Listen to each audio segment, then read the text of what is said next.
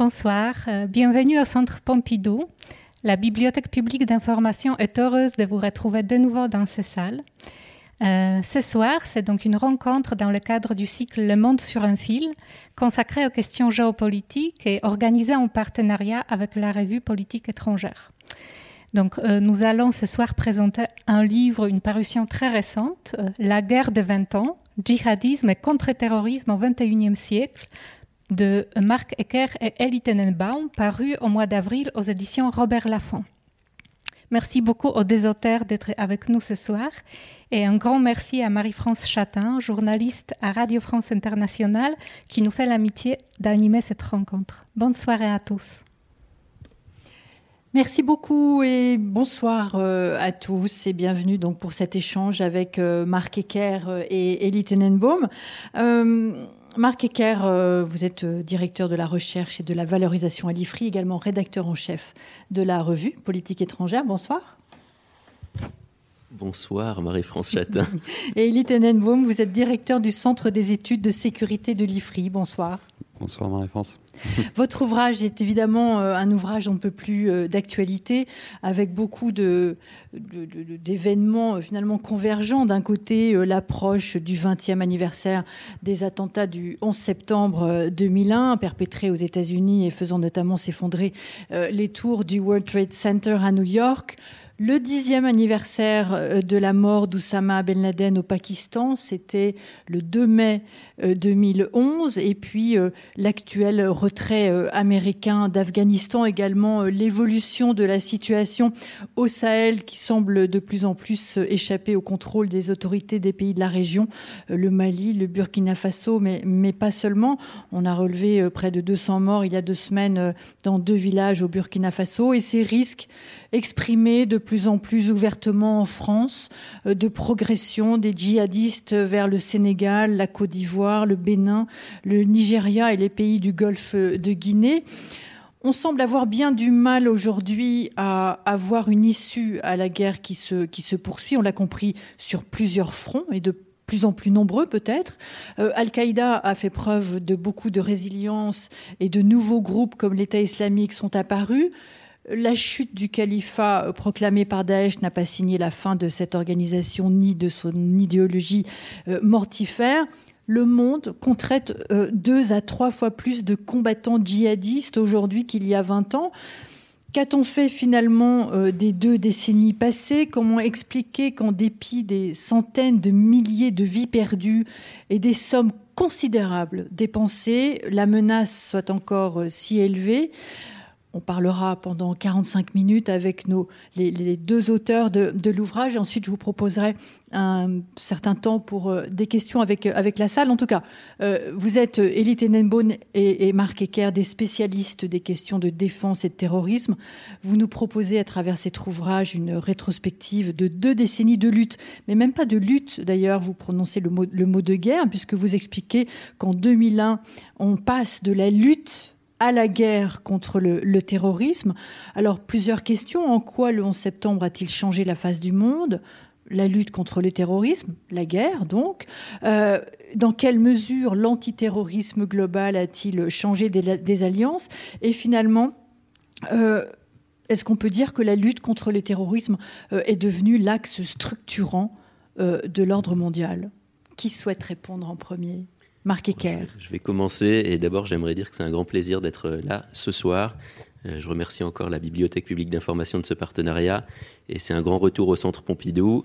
La dernière rencontre du cycle a eu lieu en présentiel en octobre. Ensuite, il y a eu plusieurs rencontres sur Internet, mais je dois dire qu'être là ce soir, c'est vraiment un plaisir.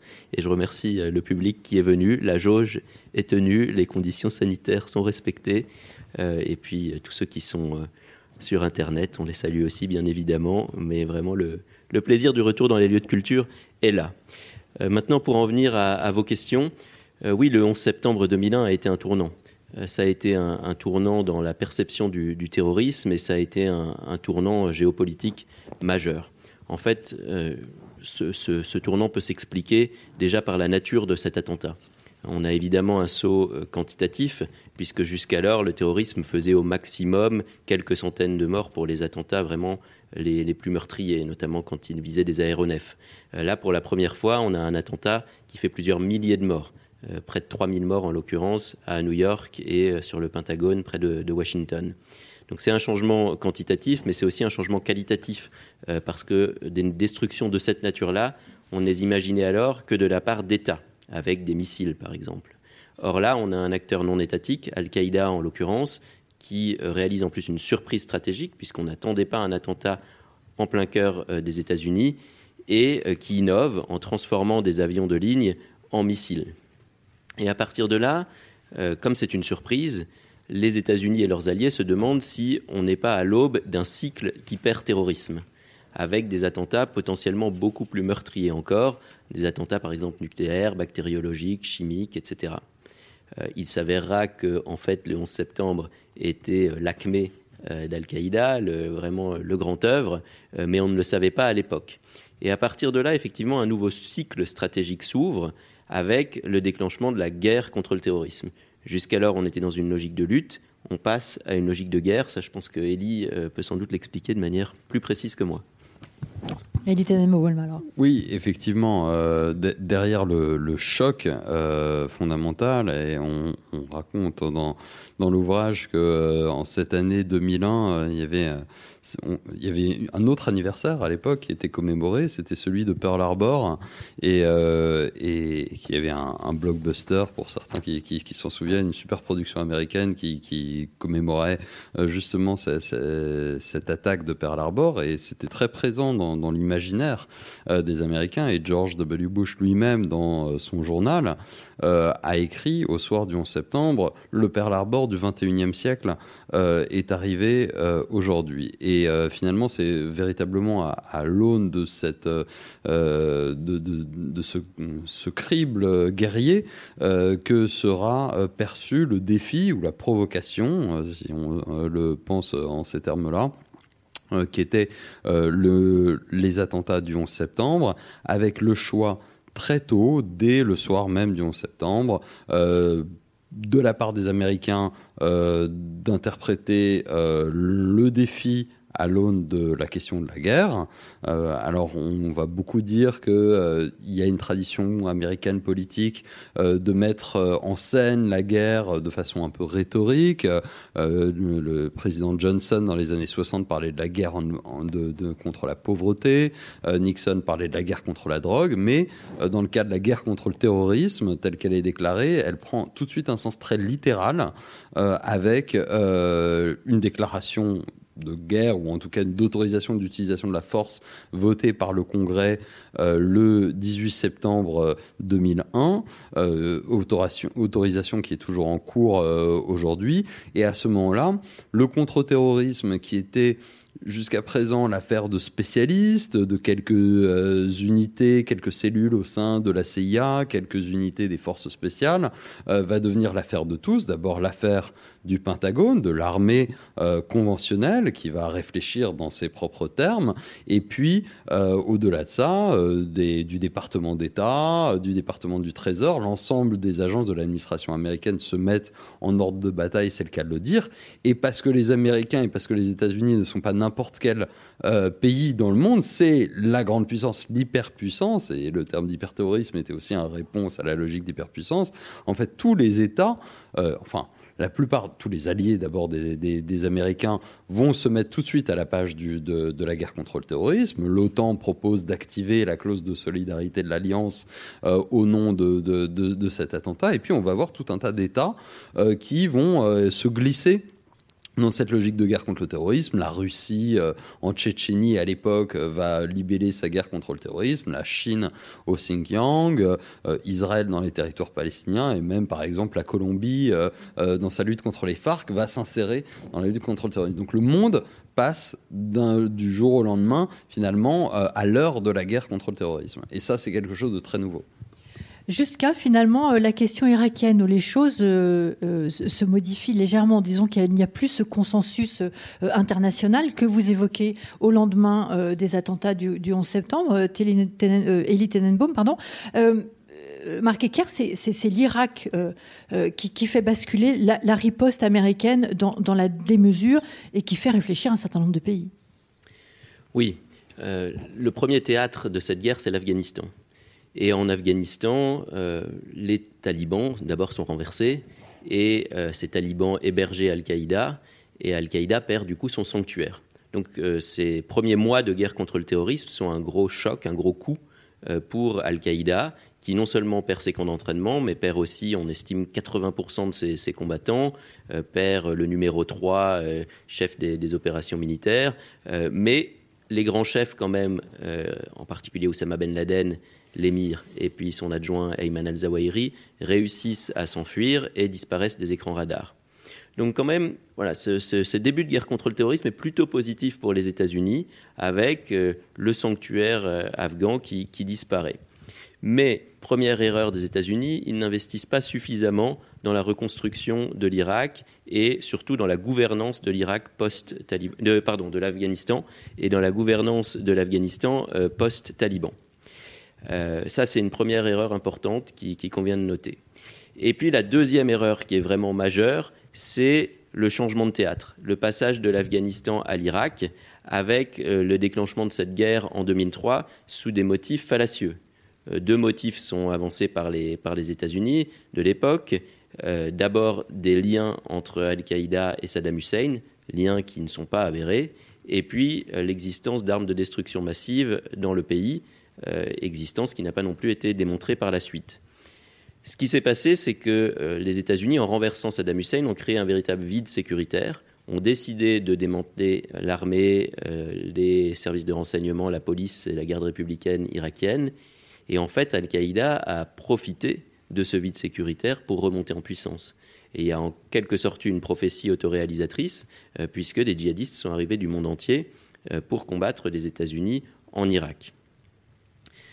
Ce qu'il faut noter, c'est que après le 11 septembre 2001, Al-Qaïda, pour survivre, hein, parce que c'était vraiment une logique de survie qui était adoptée par l'organisation à cette époque-là, a misé sur une stratégie de décentralisation. Et la première forme de cette décentralisation, ça a été la création de filières régionales.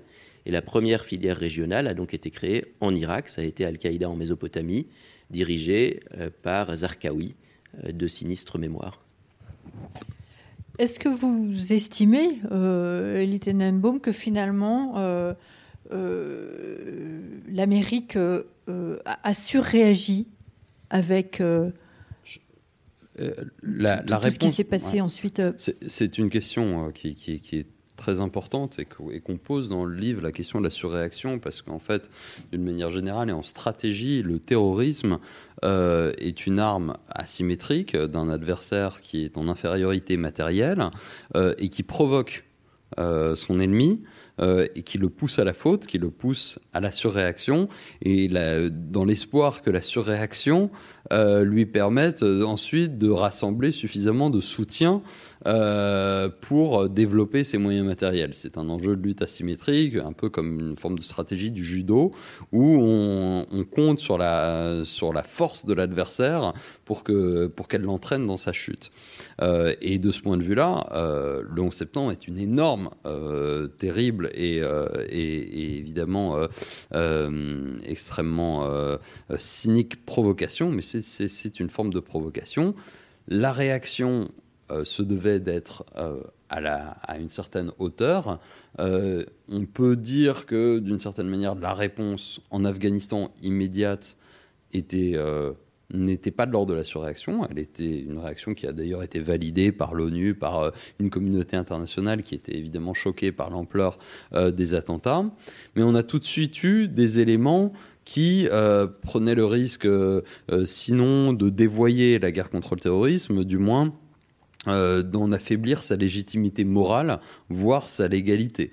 Euh, et euh, les, Américains ont tout de suite pris des libertés avec le droit de la guerre en créant de nouveaux statuts, le statut des, des de, nouveaux types de prisonniers, de combattants illégaux qu'ils ont pu détenir de façon extrajudiciaire à Guantanamo, un statut un peu euh, quantique, où, et dans lequel ces, adversaires n'étaient ni des prisonniers, des détenus de droit commun qui pouvaient avoir un procès en bonne et due forme, ni des prisonniers de guerre qui sont rédigés, qui sont régis par le, dont la condition est régie par la, Convention de Genève.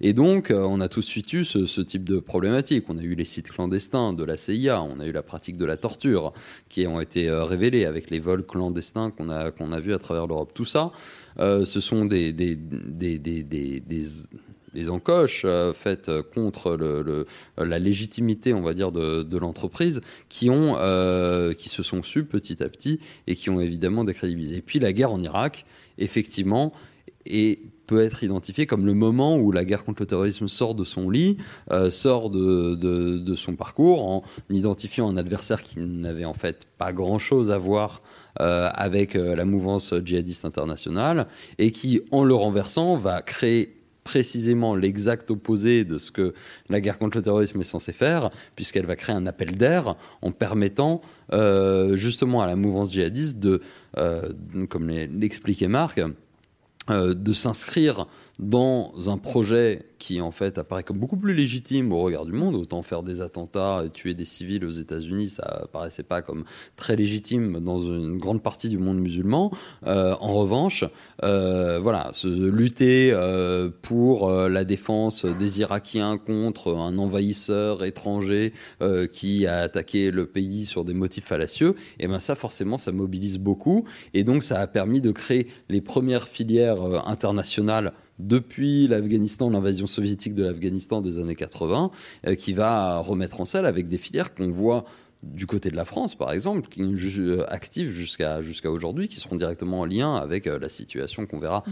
en Syrie dix ans plus tard, mais des individus qui viennent voilà, du 19e arrondissement, de pas très, pas très loin d'ici, qui rejoignent dès 2003 l'Irak pour lutter contre les Américains, et des gens qu'on va retrouver directement impliqués dans les attentats mm. du 13 novembre, par exemple. Alors, si on pousse plus loin la réflexion, est-ce qu'on peut, et on est en droit de se poser la question, de savoir si finalement euh, la guerre contre le terrorisme aurait pu s'arrêter en 2003 Marc Ecker? Il est compliqué évidemment de, répondre à cette question et de refaire l'histoire. En tout cas, elle aurait pu prendre un autre cours. Euh, effectivement, si euh, davantage de moyens et, et, de volonté avaient été mis dans la reconstruction de l'Afghanistan, dans le développement d'une gouvernance acceptable par la population, peut-être que euh, continuant la chasse des grands chefs, euh, Oussama Ben Laden, mais vraiment avec du renseignement précis et une logique de, contre-terrorisme plus classique, on aurait pu avoir une issue très différente, en tout cas à ce qu'on a vu se développer au cours des deux dernières décennies. voilà, 2003, ça a été un accélérateur pour les djihadistes de manière assez, assez évidente, mais voilà, il ne s'agit pas non plus de, de, refaire de la politique fiction parce que c'est toujours un exercice périlleux. Quoi. Non, enfin, c'est intéressant en tout cas de, voir euh, cette date de 2003 avec euh, les Américains qui vont plus loin et, se poser tout de même la, question de. Alors, il y a un autre événement qui. Euh, que, vous soulignez dans, l'ouvrage, vous parliez, Marc Ecker, de la remontée en puissance des djihadistes. 2011, euh, euh, donc dix ans après euh, le 11 septembre, les printemps arabes. quel a été finalement leur rôle dans la guerre contre le terrorisme et quelles conséquences ont-ils eu Elie Tenenbaum. Je pense que pour comprendre 2011 et l'importance de cette relance, il faut comprendre ce qui s'est passé justement entre 2003 et 2011. C'est-à-dire que après avoir ouvert la boîte de Pandore, avoir créé un effet de déstabilisation majeure du, Moyen-Orient, avec l'Irak notamment, mais aussi avec l'Afghanistan, l'idée qu'il fallait renverser, non, non seulement qu'il fallait s'attaquer au terrorisme, mais qu'il fallait renverser les régimes qui, euh, voilà, euh, à tort ou à raison, euh, étaient libellés comme des soutiens du terrorisme, on a eu une déstabilisation énorme avec ces insurrections qui se sont développées, donc avec un soutien populaire plus important que, que ce dont jouissaient les djihadistes préalablement. Et pendant toute la période, on va dire entre 2003, surtout entre 2005 et, et 2011, les Américains et leurs alliés ont essayé de réparer les erreurs qu'ils avaient commises. Euh, et donc le maître mot n'était plus tant la guerre contre le terrorisme, même si c'était sous-jacent, que la stabilisation et la contre-insurrection. Il s'agissait euh, de se dire, bon, bah, peut-être qu'on n'aura pas un Irak euh, libre et démocratique, ni un Afghanistan libre et démocratique, mais on va essayer d'avoir des États à peu près stables qui se suffisent pour endiguer ou contenir la menace djihadiste. Et très tôt, on s'est rendu compte que même en rabaissant cet objectif euh, politique, il fallait en fait accroître les moyens militaire et donc avec euh, euh, des nouveaux concepts d'emploi, de, doctrine, donc dit de contre-insurrection, qui cherchaient finalement à essayer de stabiliser le pays avec un afflux euh, de, de, personnel militaire au sol, avec des ratios qui étaient calculés, avec tout. C'est vraiment le moment où la guerre en Irak puis en Afghanistan mobilise 100, 120, 150, 170 000 hommes dans le cas de l'Irak à son apogée autour de 2007-2009 c'est des centaines de milliards de dollars chaque année, rien que pour le contribuable américain, euh, des dizaines de nations qui sont impliquées, euh, et donc c'est considérable. Euh, en 2008, on a ce, il arrive ce que on, sait tous, c'est-à-dire la crise économique et financière, avec une dette publique qui s'envole. Euh, et un président euh, nouvellement élu, Barack Obama élu en novembre 2008, sur un enjeu de politique intérieure, de reconstruire un pays et une économie euh, américaine qui semble complètement exsangue, avec d'ailleurs un, parallèle qui, n'est pas voilà, totalement à négliger avec la situation aujourd'hui post post-pandémie ou pandémique euh, actuellement de, l'élection de Biden. En tout cas, l'enjeu d'Obama à ce moment-là, c'est euh, de limiter l'hémorragie euh, aux États-Unis même, et donc de réduire la voilure sur cette guerre contre le terrorisme qui coûte des milliards, alors que euh, des Américains meurent de faim dans la rue euh, et qu'on commence à avoir des, des, fils devant euh, les, les, banques, les hôpitaux, etc. et donc, tout l'enjeu à partir de ce moment-là, et jusqu'en 2011, c'est d'amorcer le retrait. Il dès 2009, Barack Obama annonce le retrait américain d'Irak qui est effectif en décembre 2011.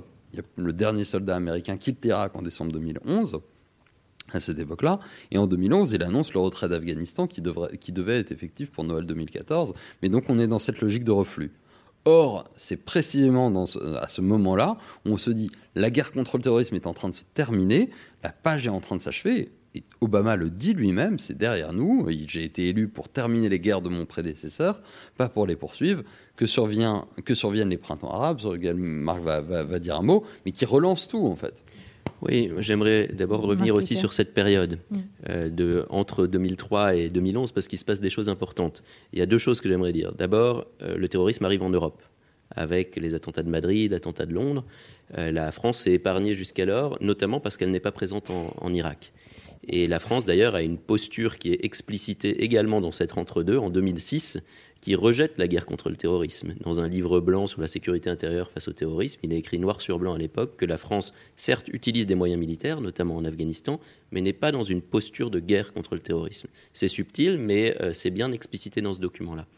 Donc le terrorisme arrive en Europe d'une part. D'autre part, pendant cette période-là, on voit aussi des textes de doctrine djihadiste apparaître.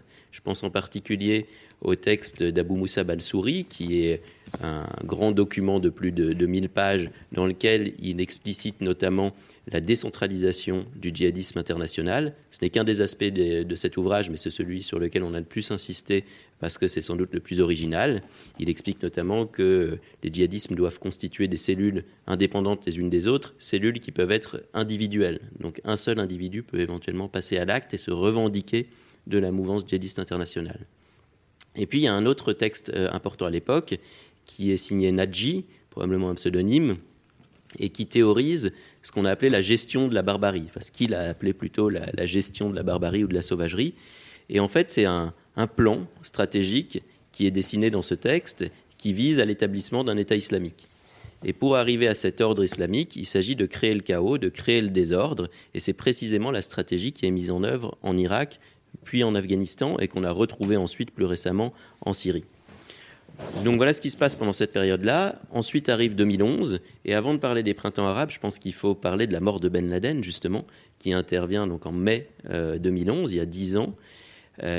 pour l'administration Obama, avec le vice-président Biden à l'époque, c'est la réussite du contre-terrorisme ce n'est pas la réussite de la contre-insurrection. C'est-à-dire que ce sont des forces spéciales qui sont allées, euh, au Pakistan en l'occurrence, pour abattre le chef d'Al-Qaïda après une surveillance euh, par drone et après un travail de renseignement de longue haleine. Donc on a là un triptyque, renseignement, drone, force spéciale, qu'on va retrouver par la suite.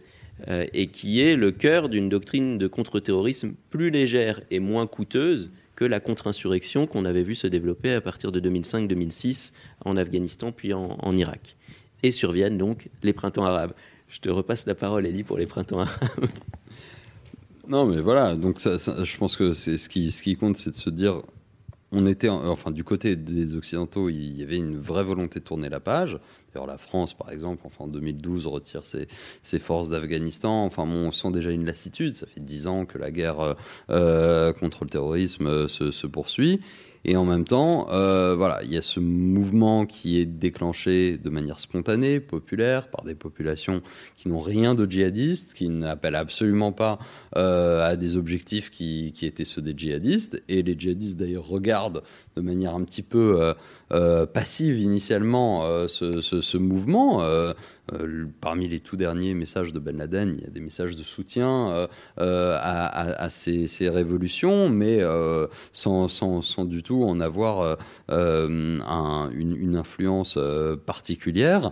Mais elles vont provoquer une déstabilisation d'un certain nombre de, pays, de régimes, dans lesquels les djihadistes vont une fois encore faire montre de leur capacité d'adaptation, d'opportunité, enfin d'opportunisme, euh, et donc vont saisir ces, moments de déstabilisation pour euh, y développer euh, leurs capacités. Il faut bien le dire, aidés par un certain nombre de régimes euh, qui euh, euh se posaient en rempart du terrorisme pendant toutes ces premières années de, cette première décennie euh, post-11 septembre, dont le régime de Muammar Kadhafi en Libye, qui avait été réintégré dans le concert des nations au titre de sa contribution entre autres choses, à la, lutte contre le terrorisme, et qui vont euh, euh, finalement mettre de l'huile sur le feu en libérant un certain nombre de, détenus euh, djihadistes qu'ils peuvent avoir dans leur prison, pour dire, bah, regardez bien, en face, ce ne sont pas des révolutionnaires pacifiques, ce sont des djihadistes. Et de ce point de vue-là, il,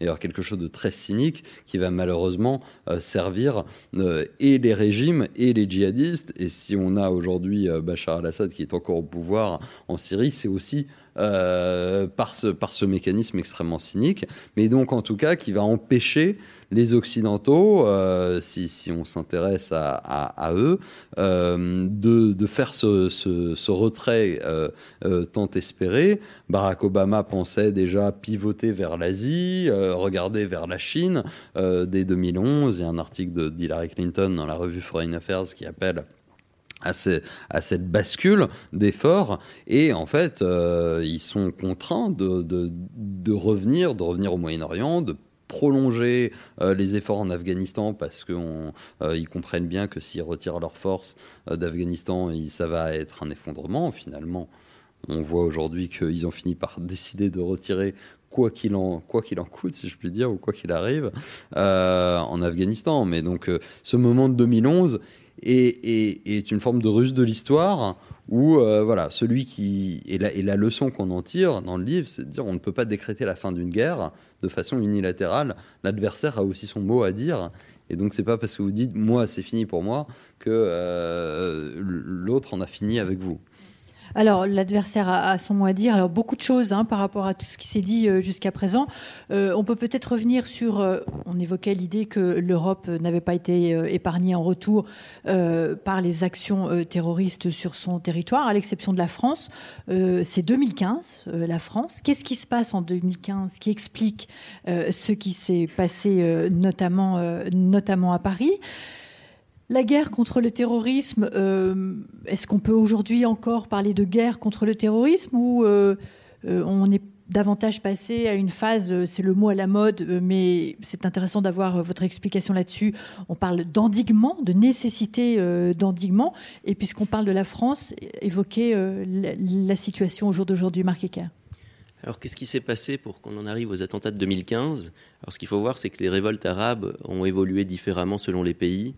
Euh, on n'a pas parlé de la Tunisie encore, mais en Tunisie, il y a eu une évolution intéressante où les, djihadistes ont dans un premier temps euh, posé les armes et misé beaucoup sur la prédication euh, et sur des actions sociales et de plus en plus sur des actions d'agite propre un peu musclées. Jusqu'à donc de 2011 à 2013, c'était cette logique qui était appliquée. Donc ils étaient bien présents les djihadistes. Ils tenaient pas forcément un rôle très très visible, mais enfin ils étaient là, euh, appliquant probablement une doctrine inspirée par un penseur d'Al-Qaïda qui s'appelle Makdisi. à partir de 2013, ils ont basculé dans, la violence, ils ont été classés organisation terroriste, et il y a eu un flux très important de Tunisiens vers la Syrie. La Syrie où vraiment la situation avait évolué en guerre civile, comme l'a dit Elie, un flux très important de Tunisiens aussi vers la Libye, voisine de la Tunisie, où là aussi on avait eu une évolution vers la guerre civile.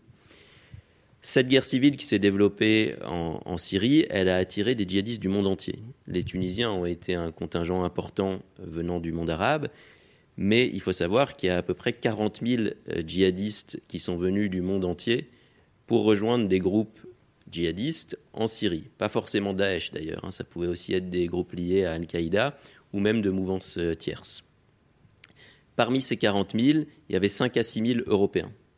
Et parmi ces 5 à 6 000 Européens, les Français ont constitué le contingent le plus important avec à peu près 1300 individus qui sont partis de notre territoire et qui sont arrivés sur place, sachant qu'il faut aussi ajouter ceux qui ont tenté de partir et qui ont été refoulés en chemin, notamment en Turquie.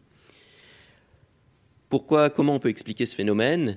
Alors d'une part, euh, cette guerre en Syrie avait des résonances particulières, notamment en matière de, théologie, parce que la terre du Cham, qui est euh, la, terminologie utilisée par les, djihadistes pour désigner cette zone, qui est d'ailleurs un peu plus vaste que, la Syrie, a une place particulière dans euh, les textes sacrés de l'islam. D'autre part, il y avait une, vraie guerre civile qui s'était mise en place avec Bachar el-Assad qui avait une politique extrêmement brutale à l'égard de ces populations et notamment des populations sunnites, euh, ce qui a provoqué des appels au djihad et des appels à une réaction musclée qui dépassait très largement la mouvance djihadiste. On a, vu des, penseurs plus proches de la mouvance des frères musulmans, par exemple, appeler à une réaction euh, musclée, armée, euh, face à Bachar el-Assad. Et puis, euh, il y avait les réseaux sociaux aussi qui ont joué un rôle de, propagande et de diffusion des appels au djihad dans le, monde entier, y compris dans les coins les plus reculés. Et on a vu des Français partir en Syrie venant de, zones rurales, euh, ce qui était quand même une nouveauté par rapport aux filières djihadistes précédentes, où c'était un djihadisme qui était beaucoup plus d'origine urbaine et périurbaine. Euh, et puis, dernier point, on avait une facilité d'accès, c'est-à-dire qu'aller en Syrie depuis l'Europe, c'est extrêmement facile. Euh, des personnes l'ont fait avec leur propre véhicule, en conduisant jusqu'en Turquie, sans avoir besoin de passeport, et puis ensuite en payant un passeur quelques centaines euh, d'euros ou de dollars pour passer la, frontière. Donc c'est une combinaison de facteurs qui a fait que la Syrie a attiré tellement d'étrangers. Et évidemment, en 2014, il y a eu un événement majeur qui a été la restauration du califat par euh, Daesh et son nouveau calife Abu Bakr al-Baghdadi, le calife Ibrahim. Et ça, ça a encore eu une résonance très particulière pour des centaines et même des milliers d'individus. Et le flux euh, vers euh, la Syrie s'est encore accru à ce moment-là. On a beaucoup reproché aux Occidentaux de ne pas être intervenus en Syrie. Euh, la question libyenne, évidemment, euh, je ne sais pas si on a le temps de, développer, mais elle est essentielle aussi dans cette euh, décision probablement des Occidentaux de ne pas intervenir en Syrie. Elie Tenenbaum, peut-être rapidement quelques mots?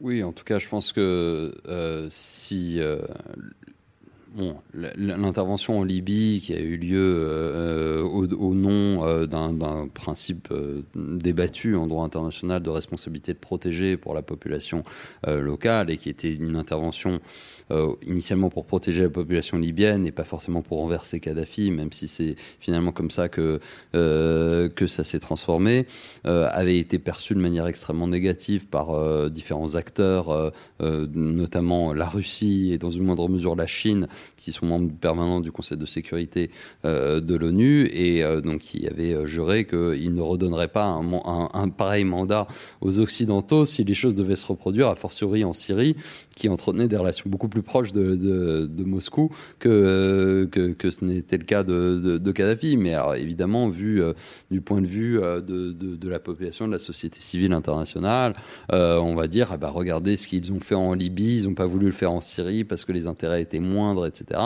Euh, force est de constater aussi que la présence des groupes djihadistes en Syrie était plus, euh, euh, avait été mieux documentée en 2013 au moment où, la question s'est posée de l'intervention, que ce n'était le cas en Libye en 2011, même si on, voyait les choses en Libye dès 2011, mais voilà, on espérait que, ça bascule plutôt du bon côté.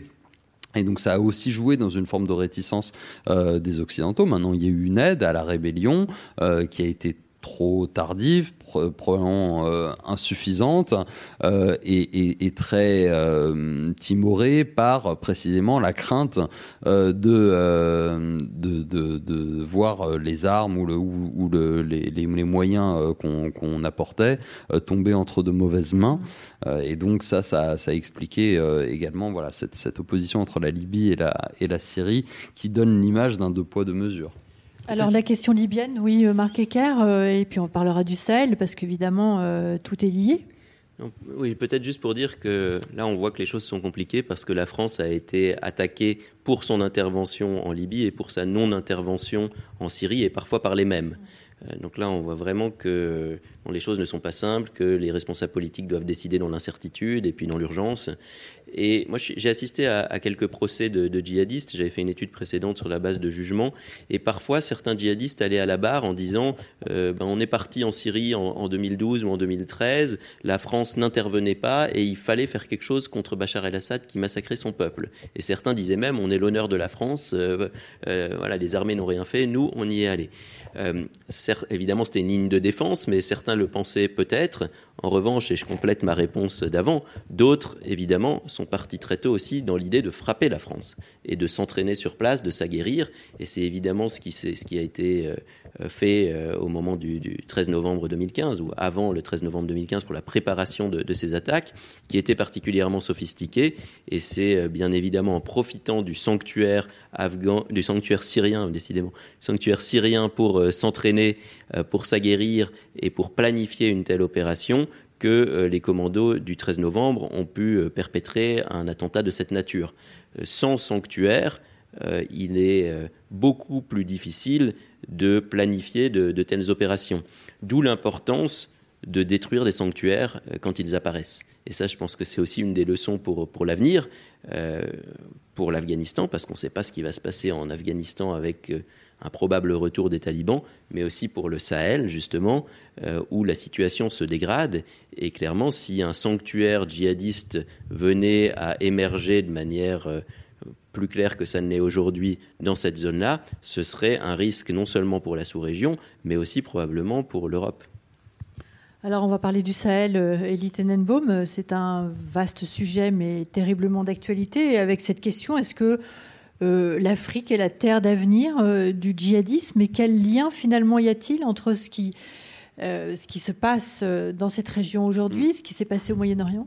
Effectivement, on a, raté un peu votre question sur la Libye, mais il y, a eu euh, un impact, de, un des impacts de la guerre de, 2011 en Libye a été effectivement le, déplacement d'un certain nombre d'individus et d'armes euh, de la Libye vers le Sahel. Et, évidemment, on a eu la, euh, la, rébellion Touareg de 2012 qui a été très vite rejointe par les djihadistes euh, dans une alliance euh, qui encore aujourd'hui fait beaucoup de débats parmi les spécialistes sur est-ce que c'était une alliance d'opportunisme, est-ce que c'était une alliance de valeurs, euh, et donc qui en tout cas a créé avant même l'émergence du sanctuaire syro-irakien de Daesh en 2014, dès 2012, un premier proto-État djihadiste au cœur du Sahara que la France a, a, mis à bas par l'opération Serval en, en janvier 2013 son intervention au Mali et elle y est euh, aujourd'hui euh, encore, même si les, annonces récentes montrent que, là aussi euh, ce cycle stratégique est peut-être en train de, de, de, toucher à sa fin. Les djihadistes sont présents depuis longtemps en Afrique, sur le continent africain, je pense qu'il faut le dire. on a encore dans l'historiographie récente de nouvelles traces, par exemple sur l'implication d'un proto-Al-Qaïda, de ce qui allait devenir Al-Qaïda en Somalie dès 1993, avec des anciens d'Afghanistan qui étaient, qui étaient présents. La Somalie et la, la, corne de l'Afrique de l'Est étaient euh, de manière très très présente. En 98, ce sont les, les attentats de, de Nairobi et de Mombasa et, euh, et de Dar es Salaam euh, qui contre les, ambassades américaines qui ont été euh, le premier grand attentat euh, d'Al-Qaïda.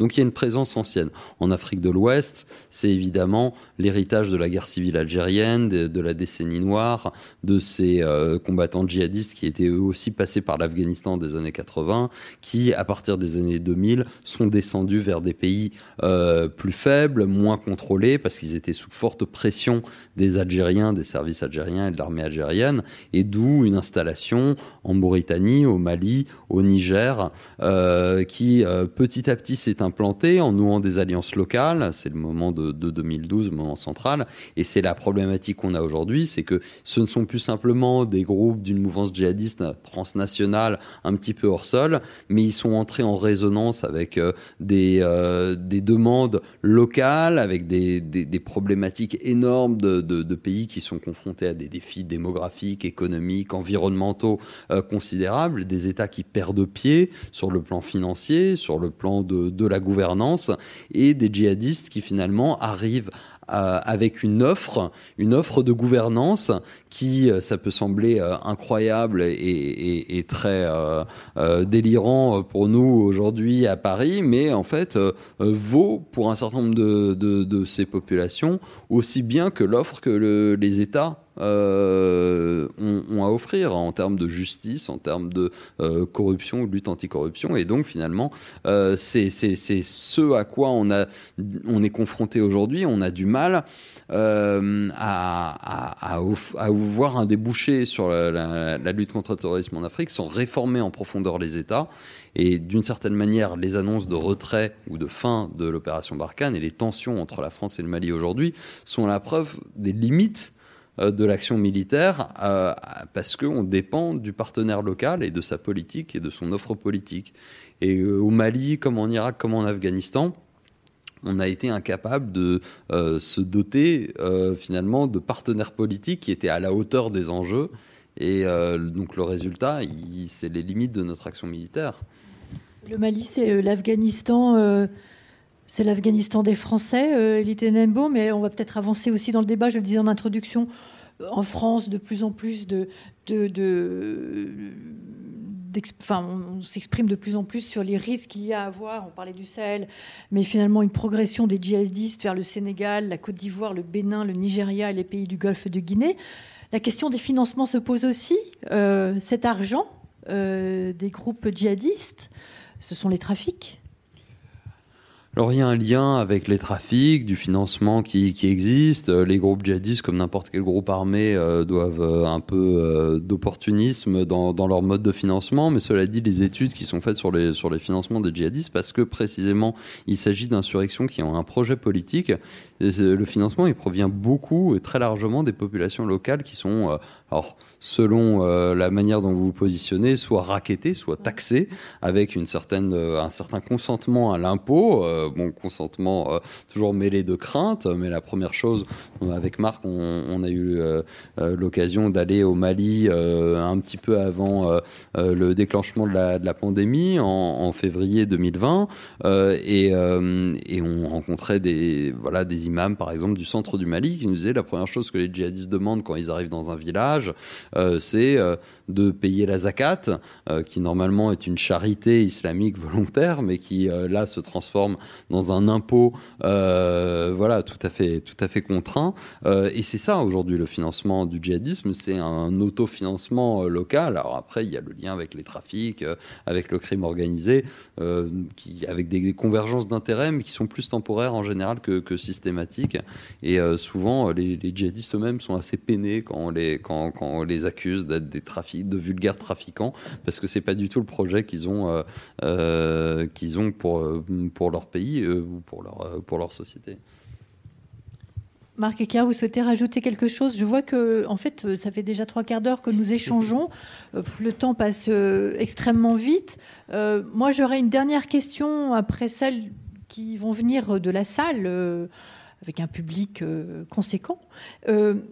Qu'est-ce qu'on peut dire finalement des enseignements euh, à retenir euh, de, ces 20 années euh, de guerre contre le, contre le terrorisme, Marc Ecker? On a, on a, orienté cet ouvrage vers les enseignements.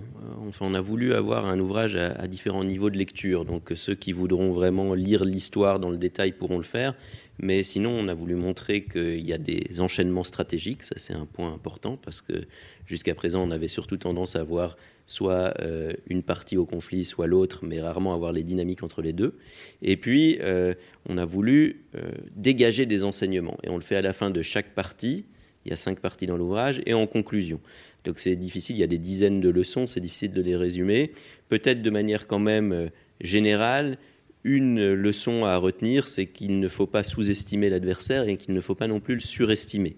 Alors c'est facile à dire, c'est compliqué à faire. Euh, la sous-estimation, elle peut venir d'acteurs qui vont dire, bon, dans le fond, euh, voilà, ce sont euh, des acteurs non étatiques, ils n'ont pas la capacité à nous faire du mal et il faut surtout pas avoir d'amalgame socio-politico-religieux parce que ça risque d'empirer les choses. la surréaction, elle peut venir des États qui vont soit avoir une réaction démiurgique comme les États-Unis avec la volonté de reconfigurer totalement le Moyen-Orient, de le démocratiser, etc., soit au niveau plus local, la volonté de contrôler davantage euh, les djihadistes, mais en fait cette velléité de contrôle va s'étendre petit à petit euh, jusqu'à euh, on ne sait pas trop où en fait le curseur est très difficile à placer et la limite est, difficile à arrêter euh, on peut se demander d'ailleurs, mais on, ne répond pas, on ne fait que poser la question, si l'accumulation de lois en France antiterroristes depuis plusieurs années ne nous emmène pas sur cette pente glissante. La surréaction, elle peut aussi venir d'une partie de la société civile. Et ça, c'est une dynamique extrêmement dangereuse qu'on voit déjà à l'œuvre dans d'autres pays. En France, euh, pour la nommer, l'ultra-droite est également très surveillée, parce qu'évidemment, une des craintes, c'est que certains militants de, l'ultra-droite euh, commettent à leur tour un attentat, non pas contre les djihadistes, mais contre les populations musulmanes, avec cette logique qu'on entend euh, beaucoup dans les mouvances identitaires, du grand remplacement, euh, de la guerre civile raciale, puisque c'est le titre d'un ouvrage écrit par un des penseurs de ces mouvances identitaires. Et si un tel attentat venait à se produire, il pourrait y avoir une dynamique d'escalade très difficile à, contrôler. Euh, voilà pour ces perspectives d'avenir peu réjouissantes, mais ce qu'on essaye aussi de faire, c'est remettre le terrorisme à sa juste place et le considérer comme une menace parmi d'autres. Et il y a d'autres menaces qui existent qui sont sans doute plus dangereuses et qui sont réellement des menaces existentielles pour nos sociétés, alors que le djihadisme ne l'est probablement pas en tant que tel. Vous pensez à quoi, Marc Ecker? Bon, là, on pense à, des menaces qui. Alors, c'est pas nous forcément qui les mettons en avant, mais on pense euh, à, des menaces qui sont mises en avant de plus en plus par les États-Unis et leurs alliés, comme la montée en puissance de la Chine, par exemple, euh, ou euh, sur le territoire européen, à la menace russe. Enfin, à des menaces en tout cas étatiques. Euh, y a mais, aussi, mais aussi à des défis d'ordre non militaire. Euh, on voit bien la, la crise euh, du Covid dont, on sort a, fait beaucoup plus de morts évidemment que le terrorisme ou la guerre contre le terrorisme en 20 ans, en, alors en l'espace seulement d'une année, les enjeux environnementaux. Tous ces enjeux-là sont aussi voilà quand on voit, on essaye de faire une tentative de chiffrage dans l'ouvrage hein, d'une guerre contre le terrorisme qui a coûté plusieurs milliers de milliards de dollars euh, sur 20 euh, ans, euh, les effets d'éviction, la question des effets d'éviction, elle se pose forcément. De se dire qu'est-ce qu'on aurait fait avec cet mm. argent-là, ou avec même une portion de cet argent-là qui aurait été alloué ailleurs. et donc ça, c'est une question qu'il ne faut pas éluder. faire de la politique, c'est choisir faire des, décider, c'est choisir. Et donc, évidemment, ça implique de, faire des choix et mm. peut-être de, de, changer le curseur. On dit pas du tout qu'il ne faut plus euh, utiliser de, moyens militaires, par exemple, dans la lutte contre le terrorisme. C'est important. Il y a des, cas de figure dans lesquels il n'y a malheureusement que ce recours-là. En revanche, euh, sans doute mieux le recalibrer, faire en sorte que la guerre contre le terrorisme ne soit plus l'alpha et l'oméga de la politique de sécurité nationale, voire de la grande stratégie d'un État, euh, ça nous semble un point également important à faire valoir. Et une chose à rajouter, vous l'avez juste mentionné euh, rapidement, en tout cas, l'énergie dépensée à, cette guerre contre le terrorisme a permis à la Chine euh, d'émerger comme elle l'a fait et d'avoir la place qu'elle occupe aujourd'hui. sur avec un, internationale. un hasard temporel qui est que la Chine entre à l'OMC à l'automne 2001 et euh, pendant que les États-Unis vont être euh, vraiment orientés sur la guerre contre le terrorisme durant deux décennies, la Chine, elle, va monter en puissance, d'abord économiquement et puis aussi militairement. Alors je me tourne euh, vers la salle afin de voir s'il y a des questions que vous souhaiteriez voir approfondies. Peut-être vous avez la gentillesse de vous présenter rapidement en posant la question. Merci beaucoup. votre débat est très très intéressant parce que cette guerre finira jamais. Les choses ont été planifiées, Bush a tout fait pour que ça continue et que la guerre froide, on est en plein dedans, là, franchement. Et ça aide énormément nos, États occidentaux pour fabriquer des armes. N'oubliez pas. Et c'est un peu euh, trop à réfléchir. Bien sûr, il y a des efforts pour combattre cela. Bien sûr, bien sûr. Mais d'ici là, le rendre les sujets religieux, je ne crois pas. Tout est politique. Tout est politique. Vous avez une question, madame J'ai dit mon opinion. Ok, très bien. Alors, est-ce qu'il y a une question, monsieur Devant Pardon, j'avais pas.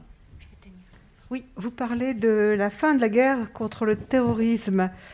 Est-ce que vous pensez vraiment qu'il y a encore une guerre? Vous pensez que donc il y a la fin de la guerre contre le terrorisme au, sens guerre contre le terrorisme? Mais est-ce que vous ne pensez pas qu'il y a une autre forme de, euh, ce terrorisme, entre guillemets, euh, vu des cellules dormantes, vu les gens qui reviennent de, de Syrie, euh, qui sont partout, euh, qui vont sortir de prison, etc. Qu'est-ce que, vous pensez de tout ça? Marc Ecker? Ou une autre, on prend deux, peut-être deux, trois questions en même temps. Et... Oui, bonsoir, merci Bernard-Xavier Spokojny. Ma question, moi, va être sur le Mali et sur Barkhane. Vous parlez d'un retrait euh, donc potentiel de la France du Mali, mais Barkhane n'est pas qu'au Mali, c'est au Tchad également. Donc, est-ce que le Tchad va rester le seul verrou contre le terrorisme sur cette région Ou est-ce qu'une fois qu'on va être parti, ça va être euh, la foire d'empoigne, entre guillemets, euh, on va faire ce qu'on va vouloir Les terroristes, tous les différents mouvements, là-bas, vont pouvoir faire ce qu'ils veulent sur le terrain. Voilà deux questions. Est-ce qu'il y en a une troisième Peut-être. Euh,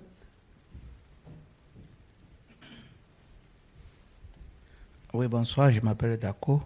la question que j'aimerais poser est de savoir si c'est avec le terrorisme que le monde actuel sera géré, puisque les pays qui fabriquent les armes continuent à fabriquer. Et ces pays n'ont pas de guerre. Comment faire?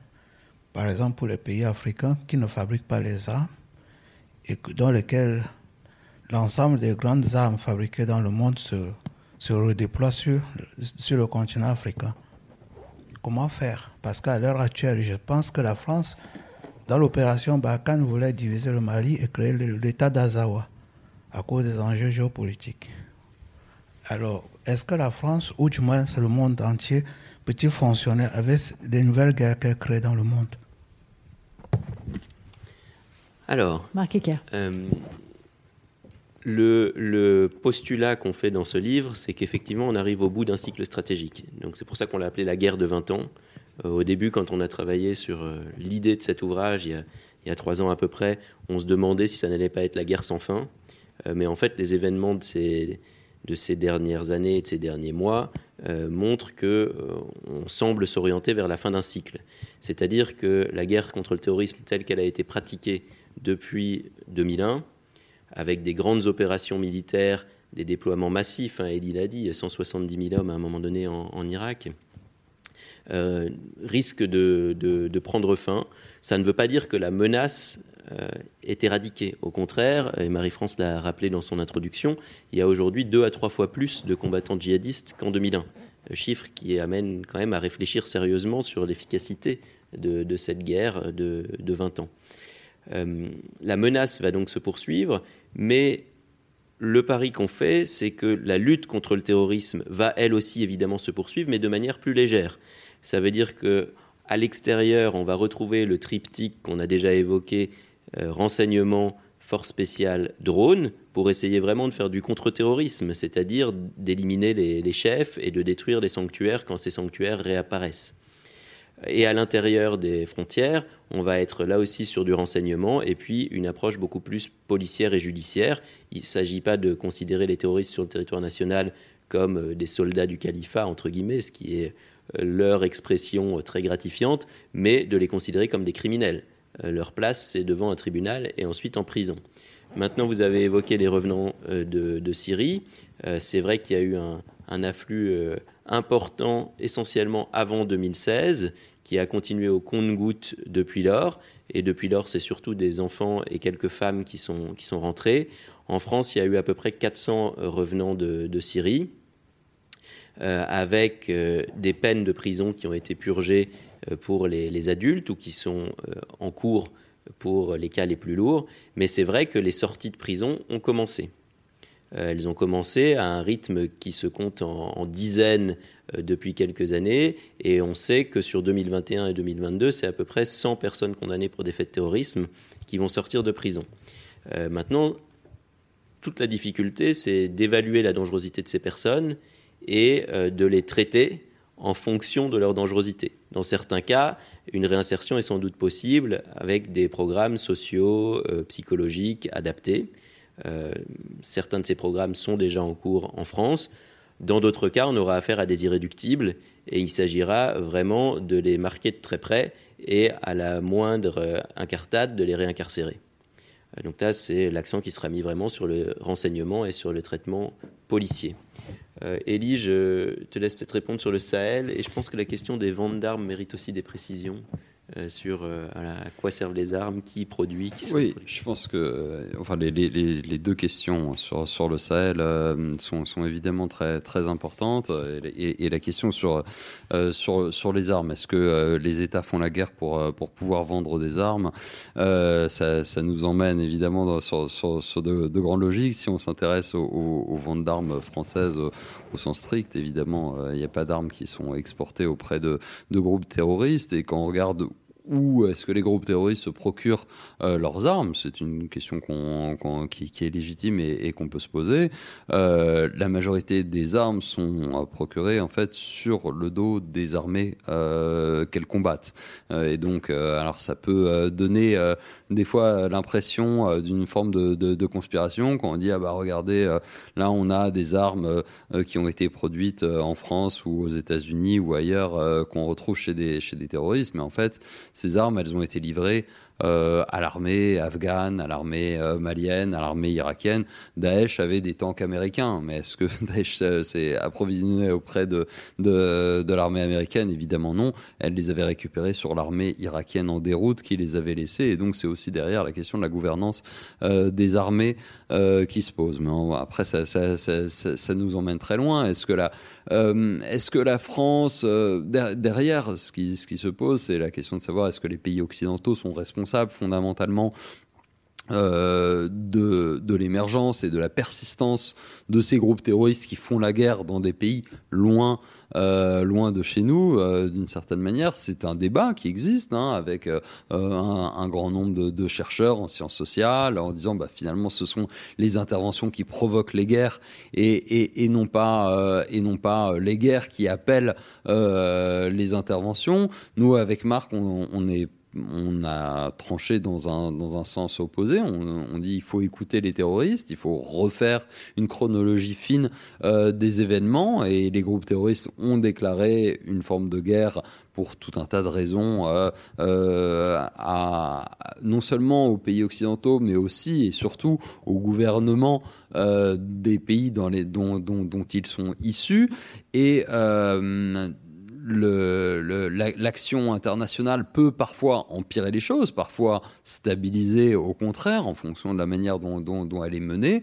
Et euh, la guerre d'Irak de 2003 euh, peut pas être comparée euh, voilà, à l'intervention française en 2013 au Sahel, parce que le cadre était, était, était très différent. Mais pour ce qui est du Sahel, par exemple, quand la France a été appelée euh, à l'aide euh, par euh, le président, par intérim Traoré euh, à l'époque, euh, elle est bien intervenue pour rétablir une forme d'intégrité territoriale du Mali que le Mali avait perdu, et je ne pense pas que c'était pour soutenir la création d'un État de l'Azawad qui, à l'époque, s'était euh, associé aux djihadistes.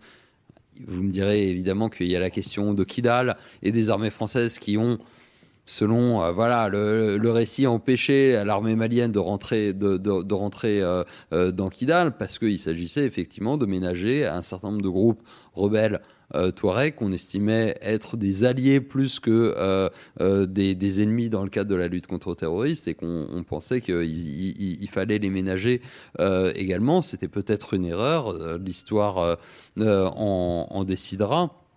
Euh, mais en tout cas, on, on faut bien comprendre qu'on rentre dans des conflits très très très complexe à l'intérieur qui touche à l'identité même de ces États dont on parle, pas que en Afrique. Hein, euh, la question de qu'est-ce que doit être l'État afghan, qu'est-ce que doit être l'État malien euh, et qu'est-ce que doit être le Nord dans, dans, dans, dans l'État malien et qui sont des questions qui n'ont d'une certaine manière rien à voir avec l'action actuelle, en tout cas de la France, l'action contemporaine euh, de la France. Et ce sont des questions que les Maliens doivent trancher euh, eux-mêmes et on ne peut pas rejeter la faute finalement sur un acteur euh, international qui entretiendrait, euh, qui entretiendrait une forme de, d'instabilité euh, à son intérêt. Quel est l'intérêt français euh, que la France trouve à être présente au Mali aujourd'hui? Moi, j'avais compilé euh, l'ensemble des, des, euh, chiffres d'importation et d'exportation euh, de la France vis-à-vis -vis des cinq pays euh, du G5 Sahel.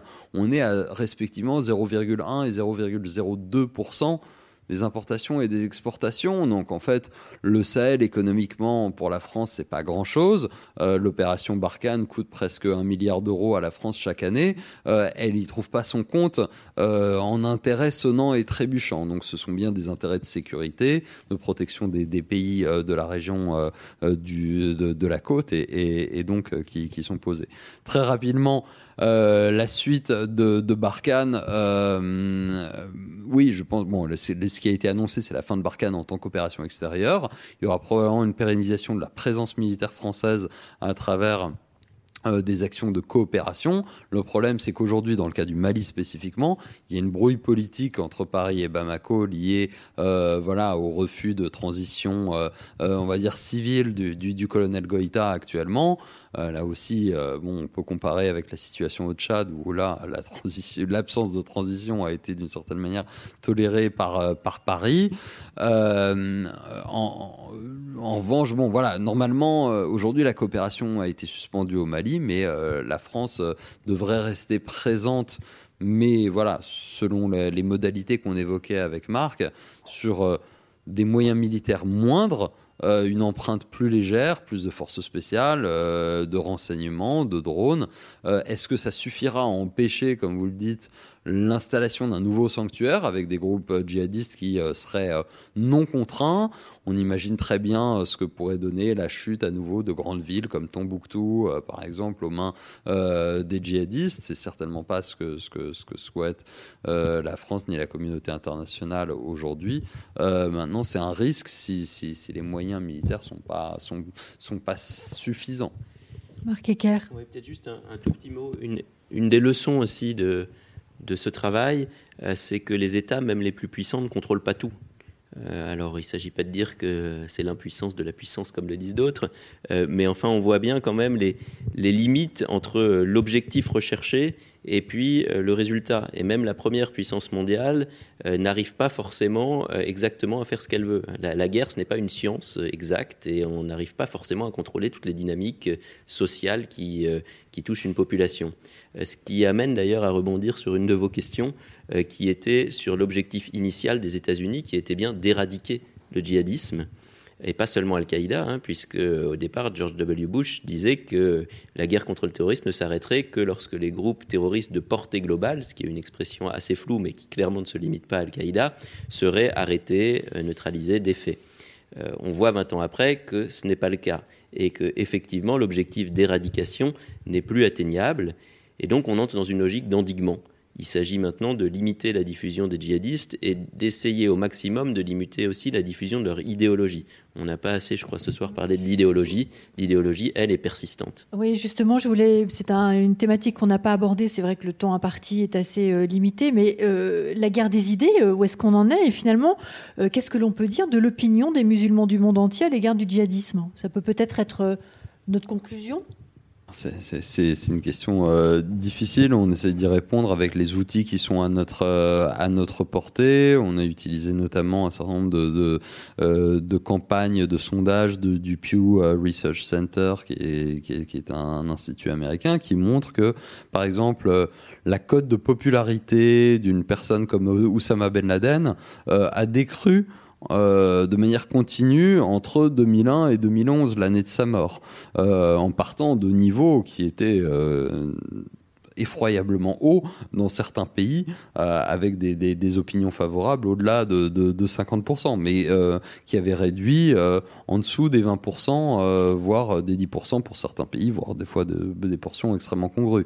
Et de la même manière, une organisation comme Daesh a eu un, taux, une, popularité ou un, taux d'opinion favorable qui ont eu tendance à décroître. Et donc on a, il semble que l'adhésion euh, donc ces sondages qui ont été euh, euh, faits sur, l'ensemble de ce qu'on appelle le monde musulman, donc des pays à majorité musulmane, ce qui va de la, Bosnie jusqu'à l'Indonésie, hein, avec donc une tendance de, soutien aux, organisations, on va dire, violentes, qui tend à décroître, mais avec une portion qui reste non nulle euh, et non négligeable. En revanche, et c'est une question très différente, la, euh, très différente, la question de la de, de, de l'aspiration à euh, une place plus importante de l'islam dans la vie publique et de, la politique, euh, elle donne des résultats très différents. C'est-à-dire que si vous posez la question, par exemple, est-ce que vous pensez que la charia devrait euh, peser dans la formulation, enfin, que le, voilà, que le droit islamique devrait poser dans la formulation des lois euh, de votre du droit positif de votre euh, pays, là, on a des réponses qui tendent en fait à, s'accroître et à être majoritairement favorables. Ce qui montre bien que il y a une distinction à faire entre un djihadisme qui utilise la violence pour parvenir à ses fins et, des moyens particulièrement exécrables, et la question d'un islam politique qui lui tend à s'enraciner euh, durablement dans le paysage politique, et apparaître comme une alternative, euh, et, donc de la difficulté à avoir un discours qui tend à dire qu'il y a un continuum euh, et, qui en fait pousserait à, s'aliéner probablement des pans beaucoup beaucoup plus larges, voire majoritaires de ces populations. Et donc là, il y a un choix politique à faire aussi, de savoir euh, comment, où on choisit notre combat. Parce que Marc Ecker, euh, force est de constater aussi, pour aller plus loin que ce que vient de dire Elie Tenenbaum, euh, que l'islam aujourd'hui est un objet politique central dans le débat en Occident. Oui, on le voit particulièrement en France avec cette question du séparatisme Bon, séparatisme, ça veut dire clairement la montée en puissance de l'islamisme, de l'islam politique dans le paysage politique et dans la société. à un moment donné, d'ailleurs, le terme islamisme était employé de manière plus claire. Le vocable de séparatisme a pris le dessus, ça permet aussi d'inclure d'autres idéologies éventuellement, mais c'est bien l'islamisme qui est dans le viseur. L'islamisme étant bien plus large évidemment que euh, sa version la plus violente. Ça inclut des groupes euh, comme les frères musulmans, comme les tablirs, etc., et comme les salafistes dits quiétistes, euh, mais que certains voient surtout comme des salafistes subversifs. Et ça, on voit effectivement ces mouvances progresser à tel point que le gouvernement considère que c'est une vraie menace pour la cohésion sociale et que donc il faut développer un arsenal législatif pour lutter non plus contre le djihadisme et une vision vraiment purement sécuritaire, mais plutôt contre un islamisme plus euh, euh, social, avec pour objectif donc de renforcer la cohésion de notre société. Eh bien, merci beaucoup, euh, Marc Ecker et euh, Elie Tenenbaum. Donc, je rappelle bah, le titre de votre livre, euh, c'est vrai que c'est un ouvrage euh, en français euh, qui est probablement le, premier à analyser, même avant les, pays anglo-saxons, à analyser ce qui s'est passé ces dernières 20 années, depuis donc les événements du 11 septembre 2001. Et votre ouvrage, j'en rappelle le titre, La guerre de 20 ans, djihadisme et contre-terrorisme au 21e siècle chez Robert Laffont. Merci beaucoup. Merci beaucoup. Merci. Merci à nos deux invités. Merci beaucoup à Marie-France Chatin pour l'animation de ce débat. Merci au public euh, qui est venu si nombreux et merci à nos régisseurs pour tout le travail. Euh, on vous donne rendez-vous le 18 octobre pour une autre séance du Monde sur un film. Très bonne soirée.